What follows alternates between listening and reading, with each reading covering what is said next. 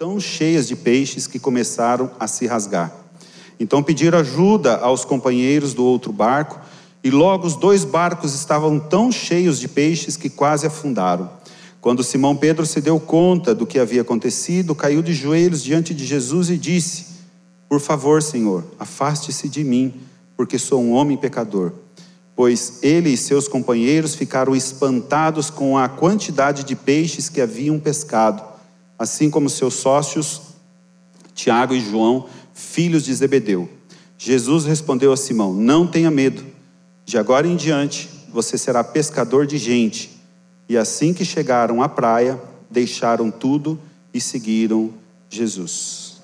Vamos fechar os nossos olhos? Paizinho, nós nos colocamos na tua presença nesta noite. Pedimos que o teu Espírito Santo, que é conhecedor de todas as coisas, conhece o mais profundo do nosso coração. Teu Espírito Santo esteja ministrando na particularidade de cada um de nós que estamos aqui Cremos, Senhor, que essa noite será uma noite onde o Senhor há de falar ao nosso coração. Pedimos, Pai, que o nosso coração seja aberto, os nossos ouvidos sejam abertos, para que nós possamos ouvir e entender aquilo que o Senhor quer falar ao nosso coração. Somos gratos ao Senhor por tudo, em nome de Jesus. Toda a igreja diga amém. O tema dessa noite que eu quero compartilhar com os irmãos é lançando as redes. Quem aqui gosta de pescar? Poucas pessoas gostam de pescar, né? Pescar é muito bom, é gostoso.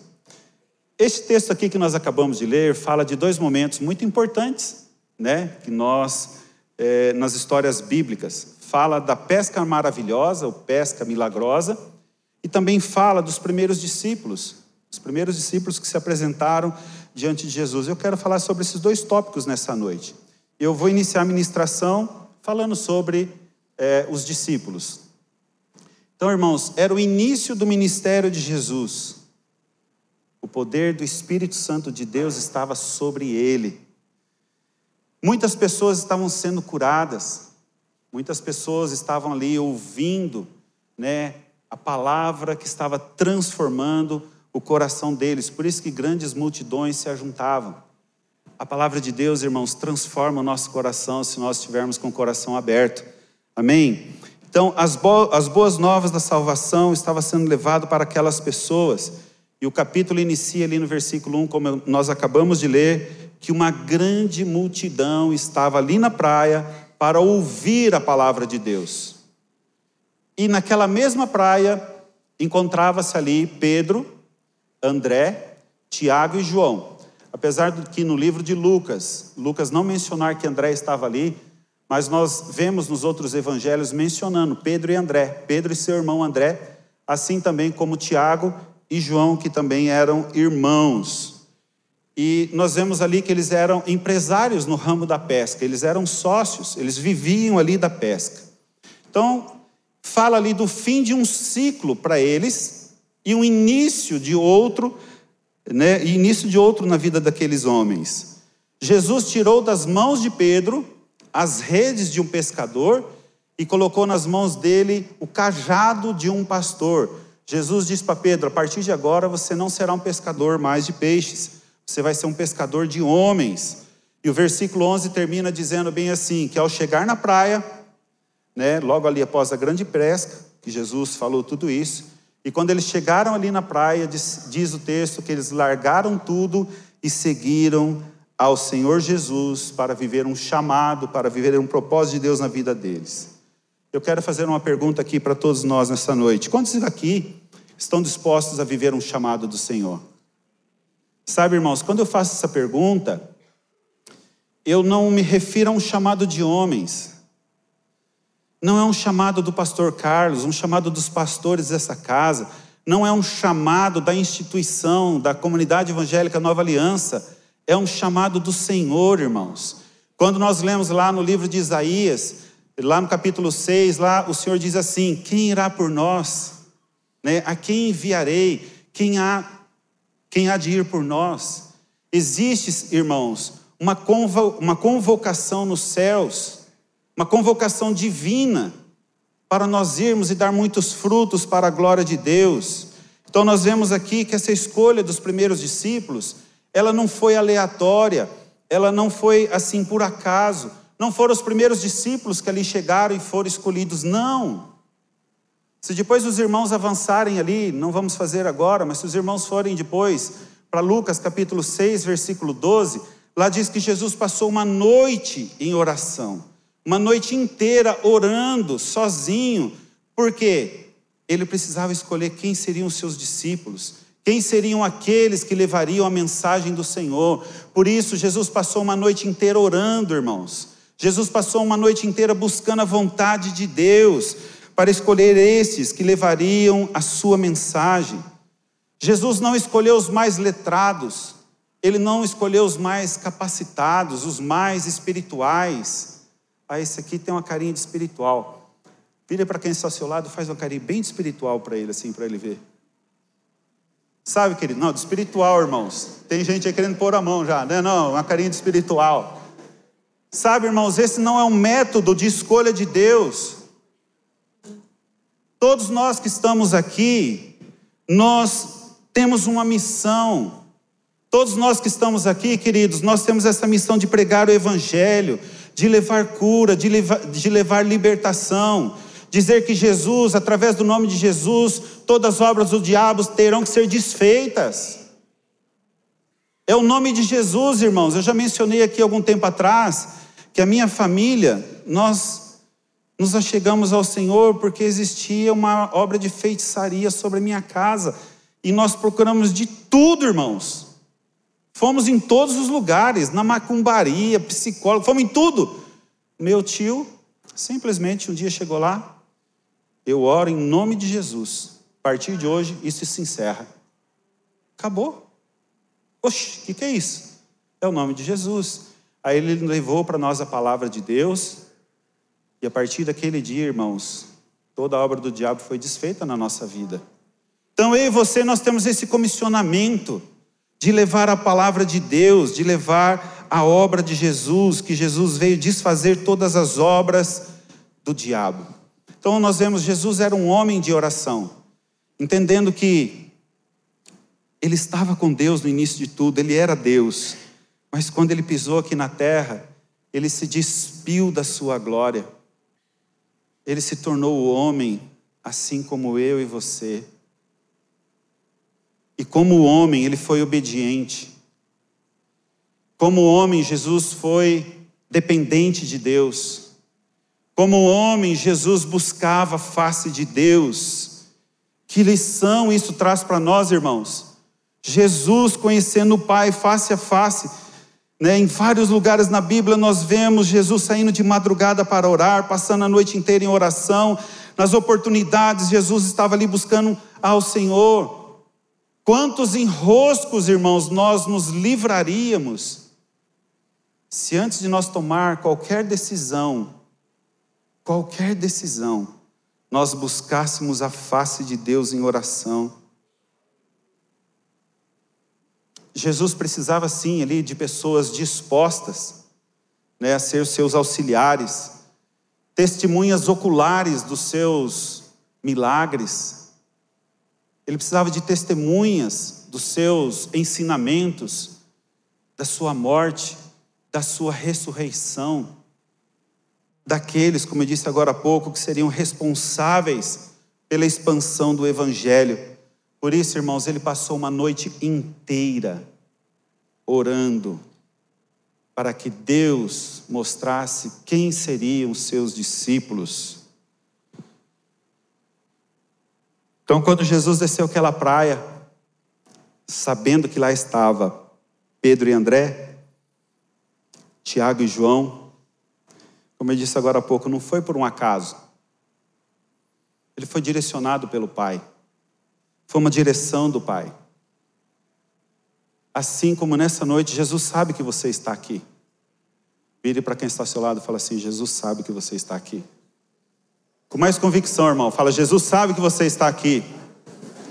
Fala para ele novamente assim: ó, você não está aqui por um acaso. Você está aqui por um propósito. Sabe, queridos, há dois mil anos atrás, Jesus orou por mim e por você. Eu não tenho tempo para falar sobre isso, mas se encontra ali em João capítulo 17. O título lá de João capítulo 17 diz assim: que Jesus orou.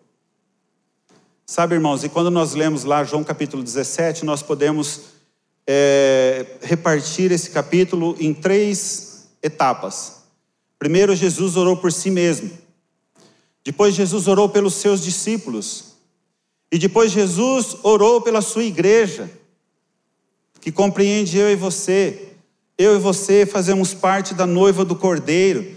Eu e você somos a igreja do Senhor. Mas o que mais me chama a atenção no livro de João, capítulo 17, é que ele fala sobre a unidade. Unidade, irmãos. E ele ora lá, Jesus ora para que a nossa unidade seja perfeita. Ou seja, para que a nossa unidade seja perfeita, as diferenças têm que ser deixadas de lado. Então, enquanto Jesus estava aqui na terra, nós vemos que ele era um homem de oração, e hoje que ele está nos céus, sentado à destra do Pai, lá em, Romanos 8,34 diz que ele intercede por nós, irmãos. Jesus continua orando por nós. Jesus continua orando, intercedendo por você, meu querido. Amém? Então, voltando ao texto aqui de Lucas capítulo 5, que é a primeira parte que eu disse aqui, que é falar sobre o chamado desses homens. A multidão estava ali seguindo a Jesus. Os pescadores né, estavam ali lavando as suas redes. Eu me recordo que uma vez eu fui fazer uma pescaria e eu me lembro que nessa pescaria estava eu, o pastor Valdir e o pastor João Berezoski. O pastor João Berezoski, também assim como o pastor Valdir, já partiu. E se lá nos céus, o rio que tem lá de água vivas tem peixe, eu acho que eles poderiam pescar lá, né? E eu lembro que a gente estava numa pescaria, nós três. Eu lembro que talvez tinha mais alguém, mas não sei quem que era. E aí o pastor João, o pastor João Berezoski falou assim: olha, era tardezinho, ele falou assim: vamos ali do outro lado do rio, tem um poço ali, né? Um lugar que parece ser de águas profundas, e ali nós vamos armar uma rede. Né? Então a gente foi do outro lado do rio, armamos uma rede naquele lugar. Passou a noite, no outro dia de manhã, bem cedinho, estava até meio frio, a água estava um gelo. Falou assim: agora nós temos que ir lá do outro lado do rio. Além de a gente retirar os peixes que estão pegos, nós precisamos limpar a rede. falei, mas como assim limpar a rede? Aí ele trouxe algo que cabe aqui no texto. Nós precisamos limpar a rede porque o rio traz muita sujeira. E aí, quando a gente ergueu realmente a rede ali daquele rio, não tinha tantos peixes, mas tinha muita sujeira. Então tinha ali vários galhos, pedaços de pau, lodo e tantas outras tranqueiras que tinham ali. Então precisava ser limpa. Por quê? Se não limpar a rede, no próximo uso ela vai estar suja e rede suja afasta peixe. Não sei se peixe fala assim, hum, tem coisa errada aí, né? Mas rede suja afasta os peixes. Então, enquanto eles estavam ali lavando as redes, Jesus pediu o barco de Pedro emprestado. Ele usou aquele barco como um púlpito, né? E pregou ali as boas novas. Com certeza Jesus falou ali sobre o reino de Deus, sobre o amor de Deus, sobre o juízo do Senhor, né? E como tudo aquilo, irmãos, que nós emprestamos, entre aspas, que nós emprestamos ao serviço no reino de Deus, tudo aquilo que nós empregamos para o reino de Deus, seja o nosso tempo, nossos bens, o nosso talento, você que é um líder de GC, você que empresta a sua casa, você que é um líder de GC, que empresta o seu tempo para estar ali discipulando as pessoas, todos nós precisamos saber, irmãos, que quando nós emprestamos alguma coisa para o reino de Deus, o próprio Senhor há de nos recompensar Amém, queridos? Então, Pedro tinha emprestado ali, de certa forma, o barco para Jesus. Eu acredito que Jesus nem desceu do barco. E o versículo 4 diz assim: Quando terminou de falar,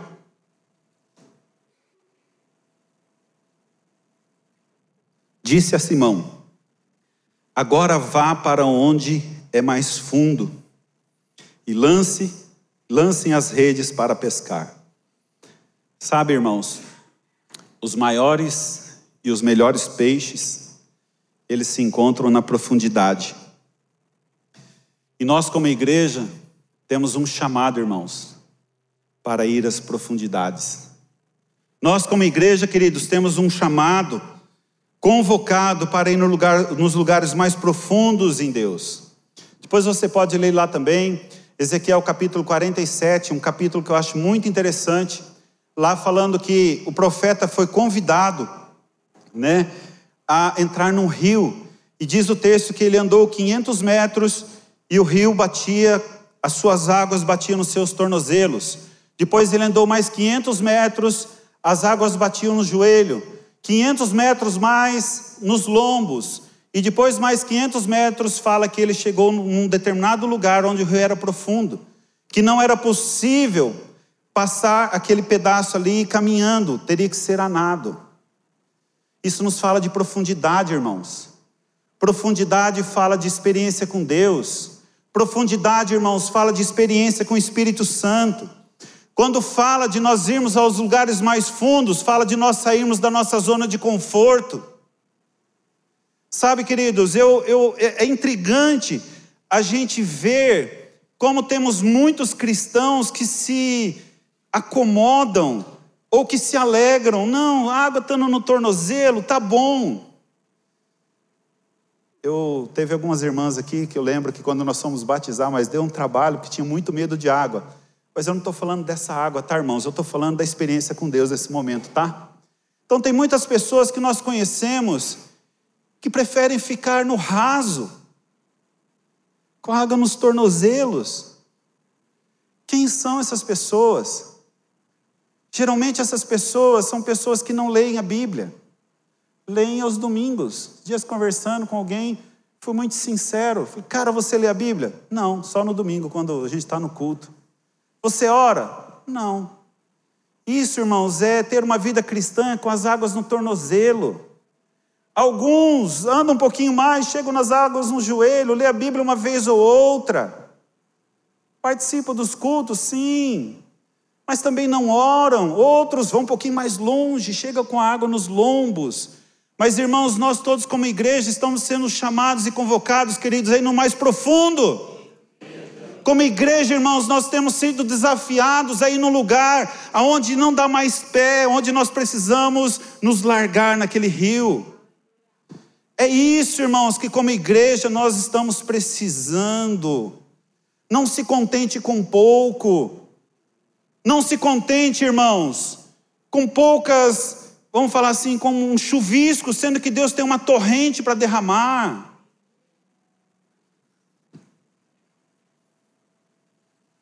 Uma das formas, queridos, de nós nos aprofundarmos em Deus é lendo a palavra do Senhor. Como tem sido precioso ler a Bíblia. Eu já perdi a conta de quantas vezes eu li. Disse num dos domingos atrás, eu gosto de ler na sequência. Terminei Apocalipse, ai que bênção, que legal. Diferentemente de um livro qualquer que você vê, quando você termina o livro, você põe ele na prateleira no mesmo dia eu voltei lá em Gênesis. Eu comecei a ler de novo. E cada, cada vez que eu leio, eu encontro algo importante. Cada vez que eu leio, eu, eu entendo ali uma mensagem importante, Deus falando de uma forma diferente. Ah, Senhor, aqueça o nosso coração. Sabe que você pode repetir isso comigo? Senhor, aqueça o meu coração.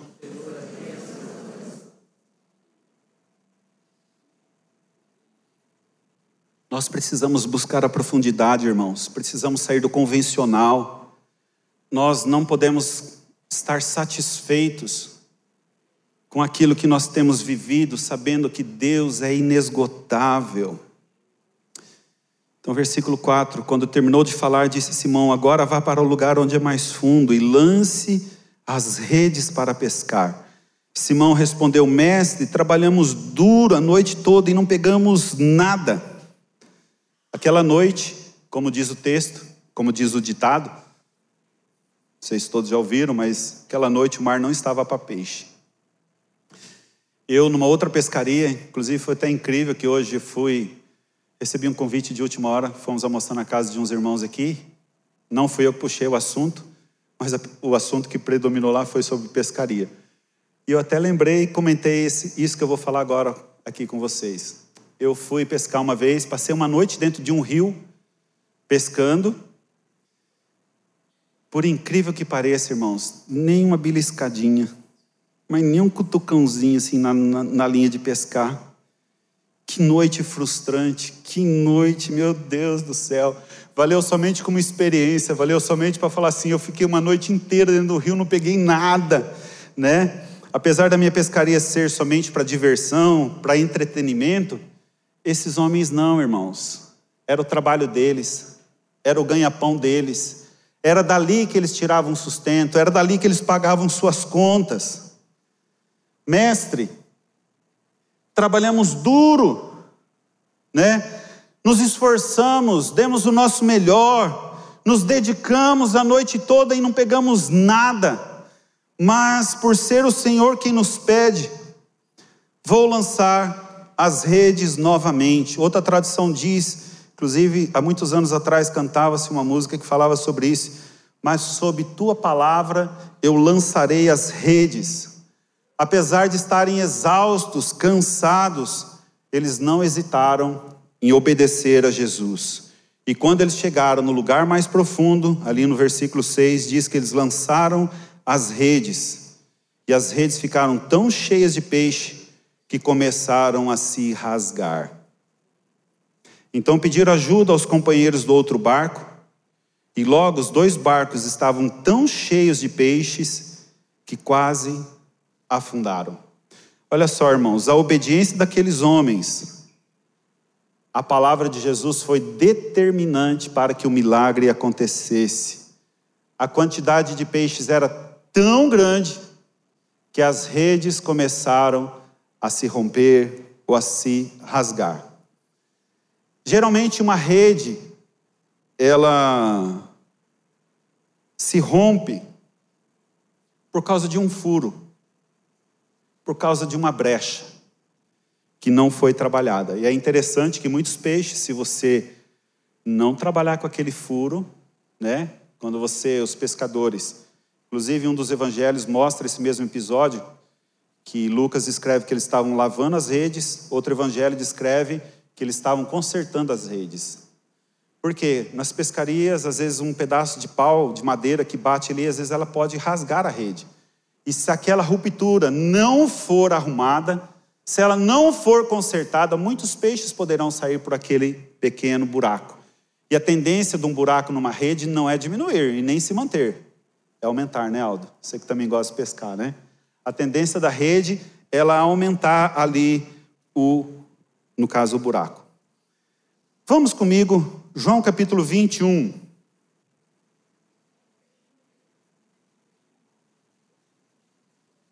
João capítulo 21, conhecida também como a segunda pesca milagrosa.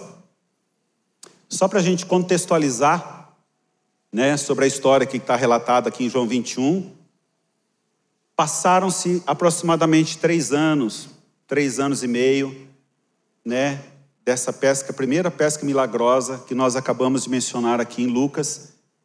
Então passaram-se cerca de três anos, né, três anos e meio.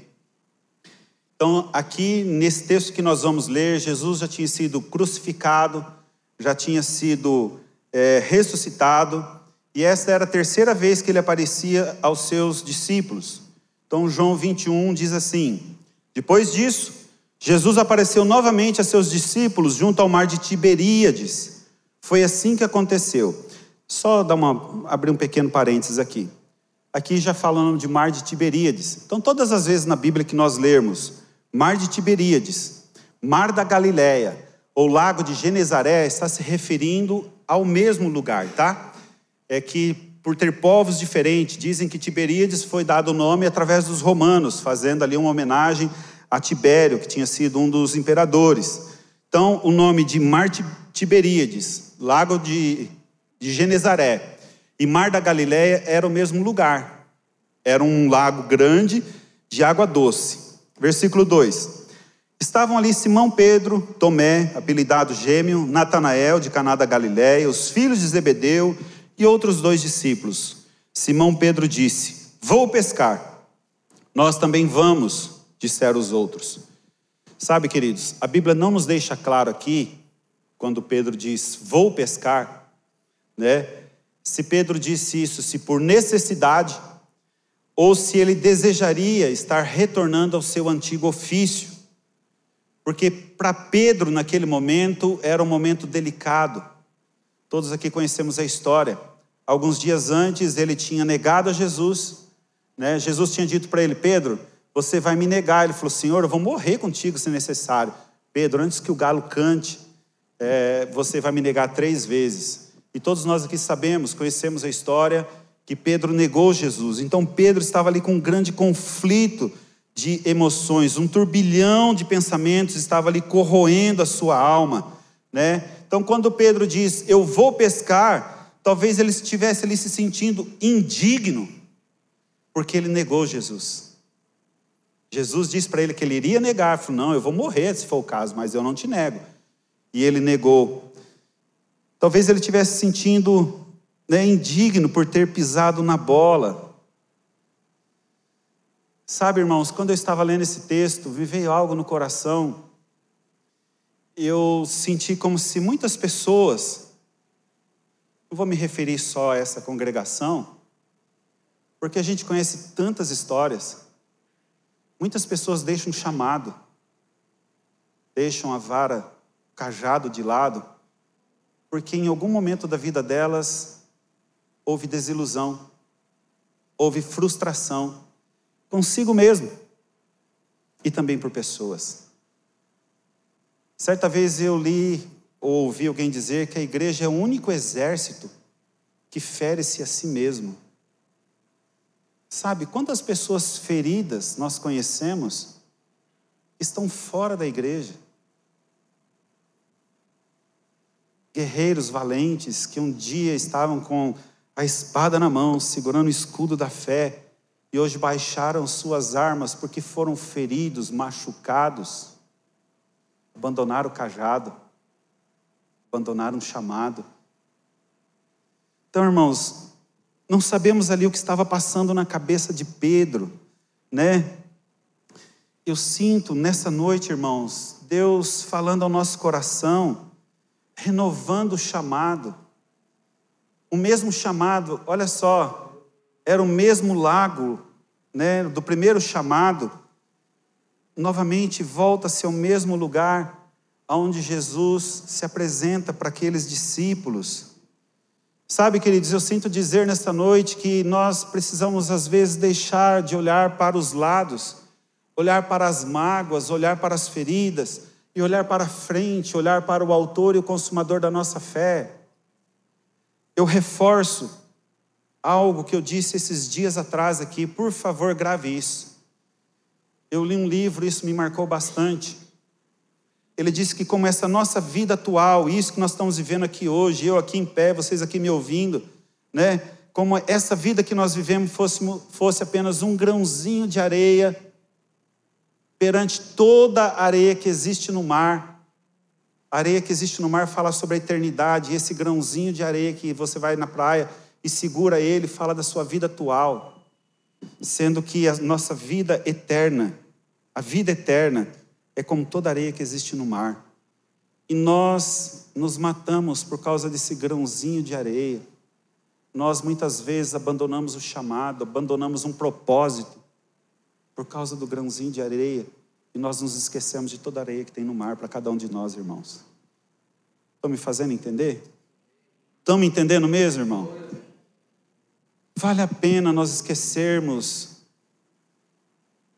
coisas passadas, olharmos para frente, olharmos para o Autor e Consumador da nossa fé.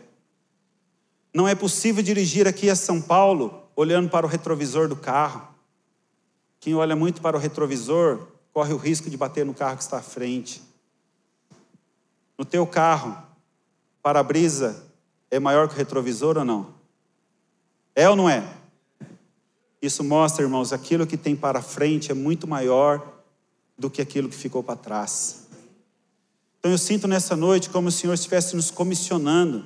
Eu sinto nessa noite, irmãos, como se Deus estivesse colocando o cajado aqui na mão de algumas pessoas. Eu sinto nessa noite, irmãos, como Deus estivesse falando ao coração, ao seu coração, dizendo assim: Ei, volte para o início, volte para o primeiro chamado. Volte para o primeiro amor. Precisamos olhar para o autor e consumador da nossa fé. Simão Pedro disse, versículo 3: Vou pescar. Nós também vamos, disseram os outros. Assim entraram no barco, foram, mas não pegaram coisa alguma a noite toda. Até parece que fizeram Ctrl C, Ctrl V, né? Copia a primeira parte da pesca, não pegaram nada a noite toda. O resultado da pescaria daquele dia era zero. Então, o versículo 3 termina dizendo assim, com a palavra a noite toda. Versículo 4 inicia ao amanhecer. Repita comigo, ao amanhecer. Quem estava na praia? Jesus estava na praia, mas os discípulos não o reconheceram. Interessante que eu compartilhei até com os pastores, quando esse texto falou forte ao meu coração, no turno de oração que nós tivemos, sem pensar enquanto a gente estava ali orando, adorando ao Senhor, me veio aquele versículo: a noite, o choro pode durar uma noite, mas a alegria vem ao amanhecer. A noite pode não ter dado nada certo, irmãos. E quando nós falamos a noite, não é essa noite de 8, 10 horas. Essa noite pode ser um pouco prolongada, período escuro da nossa vida. Mas a, a, ao amanhecer vem, irmãos. Não é a noite toda. Então, o choro pode durar uma noite, mas a alegria vem ao amanhecer. Então, aqui no versículo 4, ao amanhecer, Jesus estava na praia, mas os discípulos não o reconheceram. Interessante que quando Jesus se manifestou ali por os primeiros discípulos, a maioria deles não reconheceram. Aqui vamos dizer assim: estava amanhecendo o dia, poderia ser a neblina, né? Poderia ser que Jesus estava ali com seu corpo glorificado e os discípulos não o reconheceram. Poderia também ser ali que os, os discípulos estavam impedidos, né, pelo Senhor de o reconhecer. Não sabemos por que os discípulos não o reconheceram. E ele lhes perguntou: Filhos, por acaso vocês têm peixes para comer? Não, responderam eles. Olha só que interessante, Jesus chamou ele de filhos. É um modo, carinhoso né, de chamar as pessoas. Filhos, você tem alguma coisa para comer? Não. Versículo 6: então ele disse: lancem a rede para o lado direito do barco e pegarão. Fizeram assim e não conseguiram recolher, recolher a rede de tão cheia de peixes que estavam. Então, versículo 7. O discípulo a quem Jesus amava disse a Pedro: É o Senhor. Quando Simão Pedro ouviu que era o Senhor, vestiu a capa, pois havia removido para trabalhar, e saltou na água. Interessante que dos sete que aqui estavam, né, dentro daquele barco, João, o discípulo que o Senhor Jesus amava, né? Eu não sei se foi por uma revelação, eu não sei se foi porque ele reconheceu a voz, eu não sei se deu um start nele e falou assim: nossa, lá atrás aconteceu a mesma coisa. Texto não nos diz como que João reconheceu que era o Senhor que estava ali, era o próprio Jesus que estava ali na beira da praia. Interessante que foi João quem teve reconhecimento, mas quem pulou na água foi o próprio Pedro. Pedro pulou na água. A rede cheia de peixes. Pedro deixou seus companheiros para trás e foi na direção de Jesus. Daria uma outra ministração sobre essa situação de Pedro. Por que foi Pedro que pulou na água e deixou os companheiros para trás? Se é que era, será que era pelo temperamento dele? Ou porque uma agonia estava ali dentro do seu coração? O texto não nos relata quanto tempo os discípulos demoraram para puxar toda aquela rede, trazer aquele barco até a praia. O texto também não nos relata o que, que Jesus e Pedro conversaram? Pedro pulou na água e foi na direção de Jesus. Por algumas vezes eu fiquei pensando, o que, que eles falaram, hein? Qual que foi o assunto entre eles? Eu vejo ali Pedro tendo a oportunidade de olhar Jesus nos olhos, reconhecer as suas faltas, né? Ouvir ali que o Senhor Jesus tinha para dizer. Versículo 8. Os outros ficaram no barco e puxaram até a praia rede carregada, pois estavam apenas uns 90 metros de distância. Interessante que na primeira pesca, Jesus disse para eles que eles teriam que ir ao lugar profundo. Aqui não. Ele estava cerca de 90 metros, o barco estava cerca de 90 metros da margem do rio. Mas é interessante um detalhe: eles estavam numa distância onde eles conseguiam ouvir Jesus falar. Irmãos, nós não podemos ir a um lugar onde nós não conseguimos ouvir Jesus falar. Vou repetir. Nós jamais podemos ir a algum lugar onde a gente não consegue ouvir Jesus falar. 90 metros, como se fosse talvez daqui do outro lado, lá na rua, na porta da outra empresa. Foi a distância que Jesus falou para eles: joguem a rede do lado direito do barco e vocês pegarão. Quando chegaram, versículo 9, encontraram um braseiro no qual havia um peixe e pão. Jesus disse: Traga algum dos peixes que vocês acabaram de pegar. Simão Pedro entrou no barco e arrastou a rede para a praia. Havia 153 peixes grandes e, no entanto, a rede não não arrebentou. Duas coisas chamam atenção neste versículo. 153 peixes, e não era qualquer peixes. O texto diz 153 peixes grandes. Tem muito significado, talvez, 153 peixes. Interessante que todas as vezes que Jesus falou de alguma coisa, citou algum nome, colocou algum número, é porque tem alguma importância. Certa vez eu vi algum comentarista bíblico dizer que 153 era a quantidade de espécies de peixe que possuía naquele mar. Partindo do pressuposto que este comentário seja verdadeiro, isso mostra, irmãos, que a igreja seria composta por todos os tipos de pessoas. Pessoas de todas as raças, cores, nações. Se esse comentário for verdadeiro, como eu disse, ninguém poderia ficar de fora. 153 grandes peixes. E outro detalhe importante que esse texto me chama a atenção: mesmo sendo uma quantidade tão grande de peixes, e peixes grandes, dessa vez a rede não arrebentou. Por que, que eu estou trazendo essa palavra, irmãos? Porque Deus está dizendo ao meu coração que é hora de nós jogarmos a rede do lado direito do barco, querido. A noite não é 24 horas, nós passamos por um período de noite, né?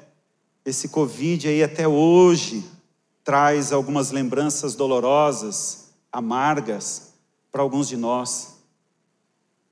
Mas a noite terminou, irmãos. O amanhecer se levanta e Jesus está na beira da praia. E nós precisamos ouvir a voz dele. Por isso que eu disse, irmãos, nós não podemos estar num lugar onde nós não conseguimos ouvir a Sua voz. E que o Senhor Jesus diz a essa casa, irmãos, é: joguem a rede do lado direito do barco e vocês conseguirão pegar os peixes. Isso serve para a tua vida pessoal também. Eu não estou aqui falando, irmãos, de uma palavra de prosperidade, apesar que a Bíblia nos mostra sim prosperidade. Mas muito mais que a prosperidade, irmãos, eu estou preocupado com a vida eterna muito mais que a prosperidade daquilo que nós podemos construir, daquilo que nós podemos zangariar, comprar aquilo que é de melhor. A minha maior preocupação é com a vida eterna. Eu não vou me preocupar com esse grãozinho de areia, sabendo que tem toda a areia do mar, do qual eu vou desfrutar depois. Irmão, não troque esse grãozinho de areia por aquilo que tem no mar todo. A vida eterna. A vida eterna. Amém? Quero chamar os músicos.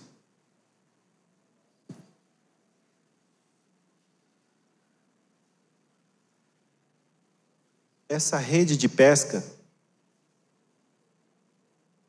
eu poderia falar de muitas coisas, mas o principal delas que eu quero falar, irmãos, como essa rede de pesca tivesse simbolizando uma igreja unida. Eu e você, você e quem está ao seu lado, quem está ao seu lado com a pessoa do outro lado. Se todos nós fizermos assim, até queria fazer um exemplo aí, se você tiver liberdade, por favor, se você não tiver, não faça. Encaixe seu braço assim com quem está ao seu lado, assim, como se fizesse uma, uma rede. Dá para entender ou não? Não é pegar na mão, é como se estivesse encaixando. Se por favor, se você é homem de lado tiver uma mulher você não a conhece, eu peço para você não fazer. Eu estou pedindo, tá? Isso. Fica de pé, Neemias. Você e os seus aí. Fica de pé. Para dar esse exemplo aí, ó, que eu vi. Vai, Manu. Fica de pé, Manu. Isso, irmã Jandira. A senhora também. Daquele jeito, irmãos. Para mim, aquilo ali significa uma rede de pesca. Mas juntar dos braços aí. Isso, ó. Isso ali, ó. Três. Pastora Vanilde, pastora aqui, que é a Patrícia. Irmãos, isso é uma rede que não se rompe. Então, obrigado, tá, queridos?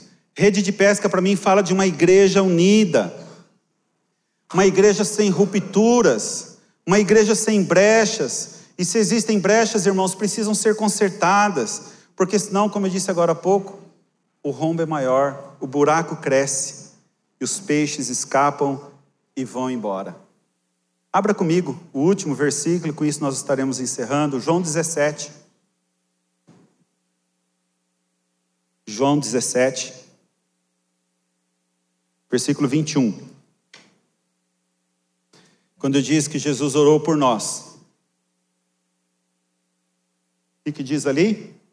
Jesus dizendo: Minha oração é que todos eles, referindo a nós, sejam um como nós somos um, como tu estás em mim, Pai, e eu estou em ti.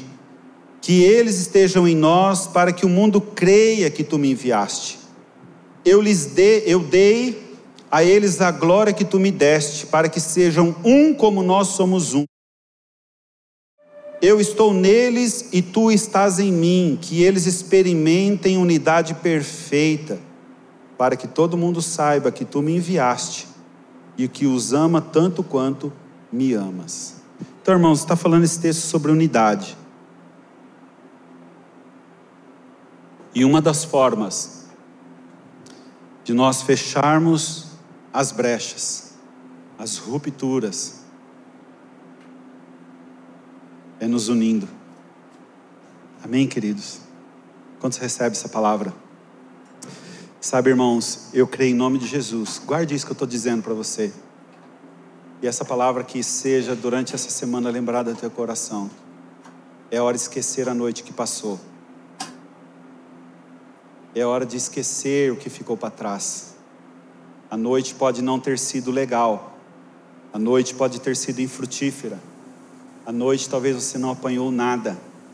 Quando eu digo apanhou, é pegou o peixe, tá? Né? A noite pode não ter dado muitos peixes, mas ao amanhecer, Jesus está lá na praia. E Ele é quem te diz: jogue a rede do lado direito do barco e vocês apanharão os peixes. Vamos ficar de pé, irmãos?